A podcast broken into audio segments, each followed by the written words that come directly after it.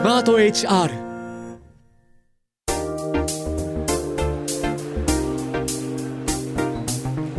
堀井美香ウェンズデイホリデーアナウンサーの堀井美香です。週の真ん中にある水曜日の夜をスウェーデンなどの北欧の国々では小さな土曜日リトルサタデーと呼び好きなことをしながらリラックスをして過ごすそうです。そこでこの番組ではこうした習慣にインスピレーションを受けまして心地よさって何だろう問いのテーマに個人での働き方組織やチームの在り方仕事を通じた社会との関わり方などこれからの働くの兆しをゲストと話しています。それではですねメッセージのご紹介です。テーマはいつもあなたの水曜日を教えてでございます。こちらメイチーさん20代の会社員の方です。ありがとうございます。水曜日はジムかバスケをして汗を流して週末まであと2日頑張ろうと気合を入れていますということでございます。どうぞ水曜日に悪いものを全部流して心機一転木金と頑張ってください。メッセージありがとうございました。メッセージの宛先は番組の概要欄にございますのでこちらからご投稿ください。そして本日ですが前回の三浦淳さんとは一転しまして東京都杉並区長岸本聡子さんいらっしゃいます。学生時代から大量生産大量消費環境問題に強い関心を持ち2003年国際政策シンクタンク NGO トランスナショナル研究所に就職。プライベートでは2001年にパートナーの母国であるオランダに移住。住民思いの杉並区長を作る会からの出馬要請を受けまして今年2022年の杉並区長選挙で初の女性区長を射止めた岸本さんです。どのような方なのかとても気になりますが今回はそんな杉並区長岸本聡子さんにそれでも私たちは異なる意見を持つから問題を解決できるというテーマで伺っていきます。SmartHR 働くの実験室かっこ仮がお届けする堀井美香 Wednesday Holiday。ぜひリラックスしてお聞きください。 Wednesday Holiday 堀井美香がお送りしています。それではゲストをご紹介しましょう。杉並区長岸本聡子さんです。よろしくお願いいたします。よろしくお願いします、えー、岸本さん2022年の杉並区長選挙接戦を制しまして当選を果たされました。改めておめでとうございます。どうもありがとうございます。はいそのまあ杉並区長として杉並区の魅力というのを伺いたいんですが。はい。杉並区いいですよ。あの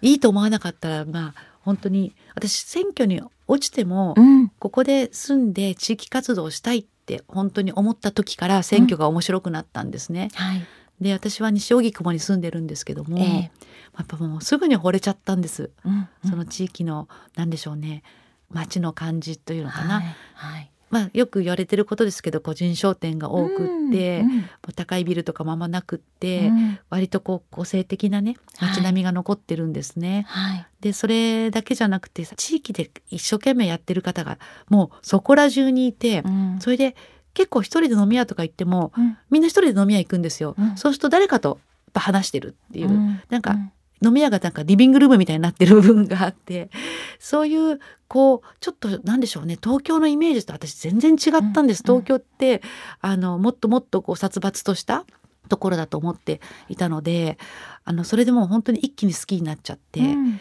ですのでこの杉並の良さっていうのをあの地域のつながりとか、うん。こう個性的な街とか、うん。思いがある人とかたくさんいるっていうところを惚れ込んでるのでその良さを生かし残し育てるっていうそういうことをしていきたいなというふうに思います。はい、ありがとうございます。私も学生時代と結婚するまでずっと杉並だったんです。本当ですか？そうです、そうです。阿佐ヶ谷区役所の近くに住んでました。あ最後のごめんなさい最後に杉並区役所のあの近くに住んでました。そうでしたか。そうなんです。お好きでしたか？あ、もうなんでしょう。だからサブカルとか文化がちゃんとしていて、でも自然もあって、なんでしょうね。歩いたり自転車乗ったりするのに本当にこう楽しい街でしたよね。もう今も私もそう本当におっしゃる通りで、うん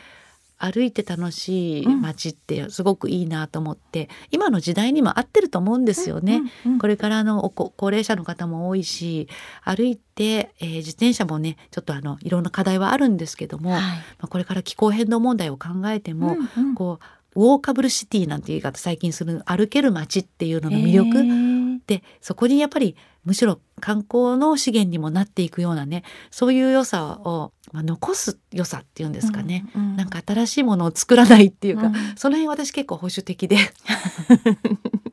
そういう意味ではこの地域を守るっていうところではもう保守革新関係なくあの今までまちづくりに関わってきた方たちとも十分たくさん協力できると思ってるので、はい、地域を愛する一員一人として、はい、あの杉並をで生きていきたいと思います。そしてですね皆さんにその岸本さんのより詳しいプロフィールを説明したいなと思っているんですけれども大学時代は環境社会学を専攻されておりまして卒業後 COP3、えー、気候変動枠組み条約に向けて特定非営利活動法人 A シードジャパンで働いていらしたということですね。はい、はいでその後オランダに渡りまして国際政策シンクタンク NGO トランスナショナル研究所に就職されていたということなんですがこちらではどのようなお仕事をされていたんでしょうか？もうこれ見るとね本当何やってる人なんでしょうって感じですよね。あの学生の時はあのこれ環境グループと若者の環境グループで、うん COP3 って言ってもねピンとこない人も多いと思うんですけども実は今 COP27 っていうところまで行ってまして、はい、毎年1回あの国連の気候変動枠組み条約で会議があるんですけどまさにもうすぐ始まるんですが、うんうん、エジプトで、はい、これが27まで行ってるんです。つまり、この COP3 というのはその最初の頃京都であった、えー、えー、その当時は温暖化防止条約なんて呼ばれてたんですけどもえー、と会議なんて言われてたんですけども、うん、その時私はまあ学生を卒業して、えー、えー、学生時代から環境運動をやってたんですがそのまま自分が活動していたグループで、まあ、就職というほどでもないんですけどもまあ、先住みたいな形で働いていたのがちょうどその頃でした。はい、でそれが97年なんですけども2001年にオランダのアムステルダムに渡りましてその時はですねあの子供が初めての子供が生まれてその赤ちゃんと一緒に、えー、パートナーの住んでいたアムステルダムに移って、うん、その後仕事をするようになるまでちょっと数年かかったんですけれどもあのこのトランスナショナル研究所というのは、まあ、市民団体をこうサポートする調査研究を、まあ、この国際的な立場で行っている、うん、まあ、政策 NGO というようなところでございました。はい。具体的にはどういうことをされてきたんですか、はい、私が最初に取り組んだテーマは、うん、もちろん環境問題っていうのはあの私の土台に常にあるんですけれどもあの水にフォーカスしたんですね。はい、でこれ水道の民営化という政策がかなり国際的に大きく水道の接続をしていない特に途上国の人たちに対してこの水水道を引くっていうにおいては、まあ、今まででしたら大体国というレベルでね、うん、ゆっくりやってこれたんですけども、えー、水道みたいな本当に基本的なインフラに関しても民営化するっていうあの政策が国際的に取られてた時期なんですね。でそういう中でやっぱりこう水っていうのは本当にお金があるとかないとかそういうことじゃなくって、うんうん、誰にとっても必要なものですので非常に分かりやすいテーマといいますかで自分がまあ活動する中で水道が民営化して例えば水道料金が上がっちゃうとか今まで使えていた井戸が使えなくなっちゃうとかそういった先住民の人たちのとか農民の人たち女性の声とかを聞く中で、この民営化って命の水を利益っていうのを中心に運営していくのは問題があるんじゃないかというようなところから始まって、えー、調査を始めたりしたんですね。それがあの、まあ、10年ぐらい結局あのコツコツとやってたんですけども、はい、私の仕事はそういったいろんな各地で起きている抵抗運動とか支援する、えー、でそれを大変なことになっているところとの人たちと一緒に解決策を探っていくというような、うん、あの仕事をコツコツとやってきました。はい、そしてあの18年ぐらいですね海外で暮らされてそこから一気に区長さんということなんですけれどもオランダベルギーと海外生活を経てその住民思いの杉並区長を作る会から出馬要請を受けて帰国された、はい、ということですね。あの選挙に出馬ということになるんですが出馬を決意されたのはどういう思いだったんでしょうか？もうすぐ統一地方選挙があるんですけども地方選挙で時々ずれてるんですよね。で区長選挙は杉並区の場合は今年にありましてあのそこでね活動している、まあ、市民グループ地域のグループお母さんのお父さんたち、うん、いろんな方がいたんですけども、まあ、区長新しい区長どうしても立てたいと擁立したいというお話はたまたま自分が関わっていた、まあ、市民運動とかからお聞きしてで私がオランダにで仕事をしていたラストの10年っていうのは地方自治とか、それからあの草のね、まあ、人々からの民主主義とか、その中で公共財を取り戻していくさっき言った水も含めて公共財なんですけれどもそういったものをどうやって運営していくかっていうようなテーマ、その中で環境と労働を守っていくっていうようなことに10年ぐらいあの力を入れていたので私にとって地方自治からこう地方自治に関わっていく政治に関わっていくっていうのは政治家としてなかったとしても非常に常に身近な存在でした。うん、でそういう中で自分はまあオランダにとかベルギーにいる時はどうしても外国人で地域のことになかなか関われないんですよね、うん。うん、学校のこととか、はい、地域社会のこととかボランティアとか。プロフェッショナルとして仕事はしてたんですけどもそこにすごくフラストレーションがありまして、まあ、自分の国だったらもっと地域活動とか関われたのにななんてそういう思いをずっと抱えて暮らしてきたので、うん、こう日本で地方自治の挑戦できるっていうようなことがあった時はあやってみたいなというふうに思ったっていうのが率直なところです。4月にいらして日本にで6月に当選ということなんですがその選挙という間はいわゆるこう従来のこうドブ板選挙みたいなことではないんですよねきっと。いやいやそれもやりましたよ。ね、ドブ板もやって いろいろ議論もしてっていうことですか？そうそうそうまあドブ板って言っても、うん、結局私もいまいちその選挙運動日本のザ選挙運動みたいの知らないので、うんうん、何がやるべきで何をっていうのはあんまり実は分かってないんです。ただ私を支援してくれたいろんなグループの人たちはやっぱりいろんな経験があってこれはやんなきゃダメだよってやんなきゃいけないことっていうのはやっぱあるんですね。ただやっぱりもともと地盤とか木がないので、うん、そうするとそういう選挙はどっちにしてもできないわけですよね。うん、そうするともう自分はいろんな人と会うとか話をするとか地域の施設に行って、うん、あの話を聞くとかタウンミーティングみたいな形でちっちゃいグループに集まってもらって例えばですね児童館を使ってる保護者の人たちのお話を聞くとかそういう割と個別のもしくは環境問題に関心のあるグループの人たちと議論するとかそういうことはすごくたくさん、まあ、できる限りやったんです。はい、まあ、でもいわゆる駅の前に立ってね朝みんなが通勤する時に、うん、おはようございますっていうこともやりましたし、うん、それはやっぱり全く知られてなかったのでとにかく顔を覚えてもらうとかね、うん、そういうあのチラシを一生懸命あの一人一人に配ったりそんなこともあのできる範囲でみんなで頑張って作っていったっていう実感はありましたね。はい、そして区長になられたというわけなんですけれどもちょっとですねそれでは今回のテーマを行かせていただきましょうか。今回はそれでも私たちは異なる意見を持つから問題を解決できるということで伺っていきたいなと思っております。え昨今ですね多様性やダイバーシティという言葉を耳にする機会が増えました、まあ、実は似た意見を持つ人が集まる確一的な組織というのは変化に弱くて視覚に気づきにくいといった弱点が指摘もされています。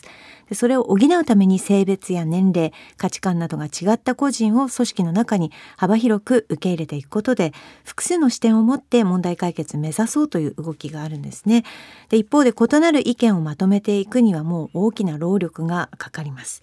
岸本さんが取り組んでいる区政はその最たる例で多種多様な意見がある中で物事を決めていく難しさに直面されているのではないかなと思っておりますが区長の仕事というのはまさに区民の声を聞くことも大事だと思いますしそれから岸本さんが掲げた6つの主要な政策にも対話を大切にしたまちづくりという内容が含まれているのでこの辺り伺っていきたいんですけれども。その岸本さんが対話の重要性というのを意識したきっかけというのはどういうことになりますでしょうか？これは特に杉並に感じたことなんですけども、ええ、まさに本当にいろいろな意見あのがあるっていう中で、うん、あの実は結構亀裂というか対立っていうのが大きいテーマっていうのがもういくつか大きなテーマがあったんですね。でそれが一つは子どもの居場所である児童館、高齢者の居場所である杉並では悠々館と呼ぶんですけども、そういったものをこれからどうしていくか。それから保育園も待機児童をゼロにするってことでの努力がかつてにあの10年間にあったんですけども。でですので私はあのやっぱり異なる意見の人たちがいるっていうのがまさに街だし、それ自体が悪いことでは全然ないのでじゃあどのように進めていくかっていうことはやっぱり丁寧に考えたり話したり、で話し合っていく中でちょっとずつ共通項を増やしていくみたいなねそういう作業をやっていかなきゃいけないんじゃないかなっていうふうに思ったのがあのこのまさにその選挙で、このトップが、まあ、リーダーシップが変わることでやり方を変えられるんじゃないかと思ったところがあります。しっかりと聞いていく意見をということですよね。そうですね。はい。最初あの区長さんになられて、まあえー、議会に飛び込んだ行くわけですけれどもその時ご自身はどういうこう状況だったんですか？今第3回定例会っていうのが終わりました。ちょっと前に終わったんですけど、えー、もう始まった時はあんまり地方議会ってどういうふうに進むのかっていうことも実はよく知らなかった、うん、国会のね答弁っていうのは割とテレビとかで見るじゃないですか。はいはい、でも地方議会って見たことないというか。そうですね。ケーブルテレビで覗くぐらいですね。そうそうはい。で、私も傍聴にはさすがに言ってたんですけど、うん、例えば代表質問があって、一般質問があって、その後委員会があってとか、うん、その辺のことから本当に全てが、うん、あの、初めてだったんですね。で、でもそれを日々やっていく中でもちろん小さな失敗もたくさんありましたけどもやっぱり日々区の職員の幹部の人たちが一番私を直接的には支えてくれるんですけども本当にいろいろ丁寧に教えてもらって、うん、事前の質問とかも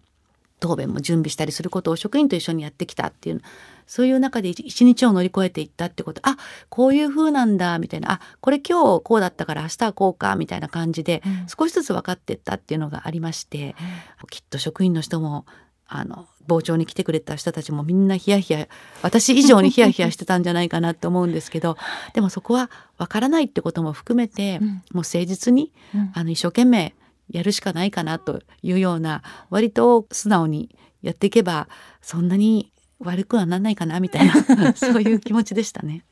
区長としてこう決断していくという場面もたくさんあるかと思うんですけれどもたくさんの方がこう話し合いを進めていく中でどこかで折り合いをつけて、まあ、説得したり説明したりっていうこともしなければいけないわけですよね。いや実はね、うん、まだそこまで行ってないというか。あなるほど。今はまだ対話をして、うん、そうなんです、うん、であの本当に初めての議会ですし、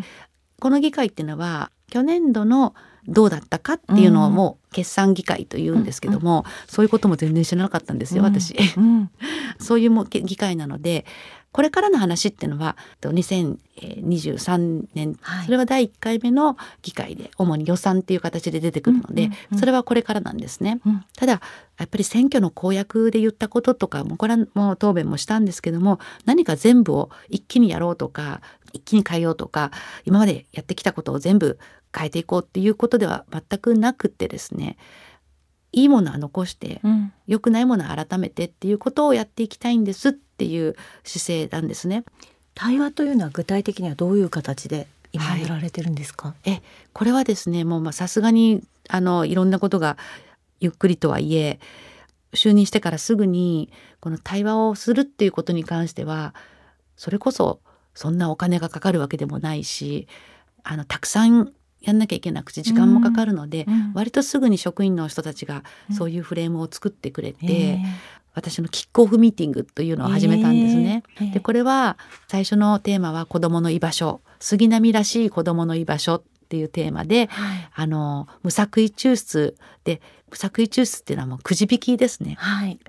バランスとかを考えて、まあ、2,000人ぐらいの人にハガキを送って、うん、その中であ区長と話したいっていう人に来てもらってあとの半分の人は自分で公募っていう形で、うんうん、そういうあの会を最初にやりました、はい、で2回目のテーマもやったんですけどそれはですね自転車に乗りやすい街杉並っていうのを掲げてまして、ええ、まあ、その子にはやっぱり環境問題だとか車社会からの脱却とかいろんな思いを込めているんですけどもじゃあそれをじゃあ人にも環境にも優しい自転車っていうことをテーマに2回目やった。これもたくさんね応募があってねこんなもう3センチも4センチもなになるぐらい意見もいただいて、それで2回目の対話をやったり、はい、そういうことをね10回ぐらい年間通じてやっていくっていう。テーマを持ってされてる。初登場がね、はい、自転車です なんか岸本さんがいらして区役所のところに自分の駐輪場があるっていうのもお話を伺いましたけれども。そうなんですよ、はい、私にとって自転車はもうまさに何でしょうこう一番便利だし合理的な交通手段で、うん。うん、あの好きだし、うん、あの私の家から区役所までもう1718分で自転車で行かれるので、うん、合理的っていうだけじゃなくてやっぱり、まあ、多少の運動にもなりますし、はい、私にとっては普通のことだったので、はい、なんでそこまでこう自転車がフィーチャーされたのかっていま だにあれなんですけども、はい、でもとはいえちょっと象徴的なのは私公用車自分の区長って専用の公用車っていうのを持っているケースが多いんですね。でそれ杉並もそうだったんですけれどもそれはそういう特権っていうのは私はいらないんじゃないかと思って、うんうん、区の所有している車でねを使って必要な時に公務であの移動する時に、うん、あの使うのはいいんですけど自分の家からね区役所までって大体ローカルなので、うん、区内だったらどこからでも通勤できるわけですよね。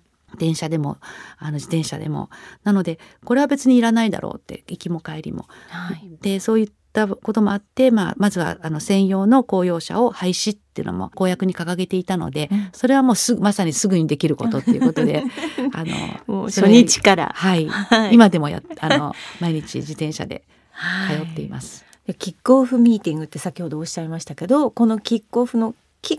くっていうところが聞くにかかってるんですね。はい、これ考えてくれたのも職員で、うん。うん、なんかねな親父ギャグなんていう話もありましたけど私は言ってないですよ。他のあの参加者からあったりしたんですけども、はい、あのそういうのも嬉しいですよね。あのみんなが職員の人が職員の人たちも議員さんと同じようにもう戦々恐々だったと思うんです。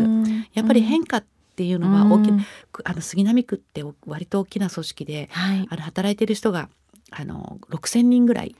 いらっしゃるんですね。区役所の皆さんが、はい、あそうですか。そういうあのまあ、区役所の本庁だけじゃなくていろんなね、うん、保育園とかも含めてなんですけれども、うん、あの福祉事務所とかね、うん、たくさんの人が働く中で、とにかく得体の知れない人が来るっていうのはそれは議員さんだけじゃなくて職員さんもやはり皆さんそう思っておられたんだと思うんですね。でなのでそれでも職員の方たちっていうのはまあもうリーダーシップが変わったら自分たちはリーダーシップのもとでやっていくんだってやっぱ公務員としての自負とか、うん、倫理っていうのがあるっていうことも、うん、言ってくださったりして、うん、それで私がやっぱ対話をあの始めたいって言った時にやっぱり自分一人じゃ何もできないんですよね区長だって言ったって。でそういうのを枠組みを作ってくれて場所を取ってそういうあの2,000人の無作為抽出ってなると地域とかあのジェンダーとか年齢とかのバランスも考えてもちろんそういうはがきを出してっていうようなねそういうかなり細かい作業がたくさんあるのもをやってくれたのも、まあ、みんな職員なので、本当にそこは嬉しいですよね。対話できる場所があるってとても素敵だなというふうにね思いますけれども、まあ、あの区のトップとして、まあ、意見の違う人たちとどう向き合うかですとかその対話という面に関しましては企業で働く方たちにも参考になったのではないでしょうか。さて杉並区長岸本聡子さんには次回もお越しいただきます。テーマは私たちが仕事と呼んでいるもの自己実現あるいは社会貢献ということで、まあ、長らくオランダでも暮らされているので向こうの事情なんていうのもなんか Wednesday Holiday っていう番組なんですねこの番組、はい、はい、向こうではリアルに Wednesday Holiday というのもあるらしいですね。その辺のところもまたじっくり伺っていけたらなと思っております。またよろしくお願いいたします。はい、よろしくお願いします。本日のゲストは杉並区長岸本聡子さんでした。ありがとうございました。ありがとうございました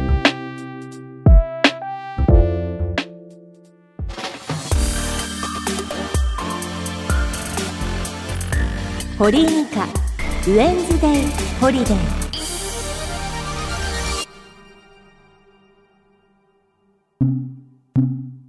朗読で成仏。ラジオネームりんひげさん40代会社員。ここ23年とあるプロジェクトに関わり連日深夜まで残業を続けて体調を大幅に崩してしまいました。それから体調第一と最低限の仕事だけ片付けて休むことを優先するようになりました。それから半年ほど経ち体調はすっかり良くなったのですがどこかプツッと糸が切れたような感覚でサボりたい気持ちでいっぱいです。やらなければいけない仕事は山ほどあるのにテレワークなのをいいことに仕事中にウェンフォリ含めラジオ番組に聞き入ってぼーっとしてしまったり仕事に身が入らない時間が多いです。気持ち切り替えていこう心の中で飼っている部活の先輩の声も今はあまり効果がありません。お焚き上げお願いいたします。ほうほう。わかりました。そうですね。サボりたい気持ちでいっぱい。ウェンホリを聞いているということでずっとウェンホリを聞いていればいいんです。聞いていてやってる風に周りに見せればいいのです。しばらく聞いてくださいウェンホリ何回転も。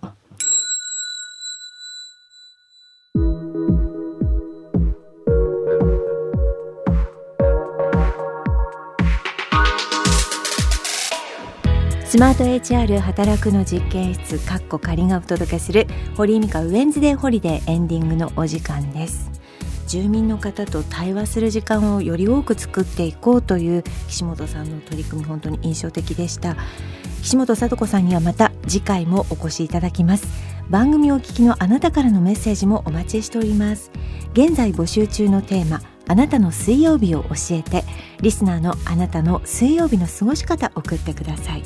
そして朗読で成仏です。リスナーのあなたが今仕事について悩んでいることもやもやしていることを送ってください。あなたのメールを私が朗読風でじっくり読み上げてその悩み成仏いたします。メールは番組の概要欄にある投稿フォームからお願いいたします。この番組ウェンズデーホリデーの情報については番組ツイッターやスマート HR 働くの実験室かっこ仮のウェブサイトをチェックしてください。ツイッターのフォローもお願いいたします。それではお時間です。また来週お会いしましょう。素敵な水曜日をお過ごしください。お相手は堀井美香でした。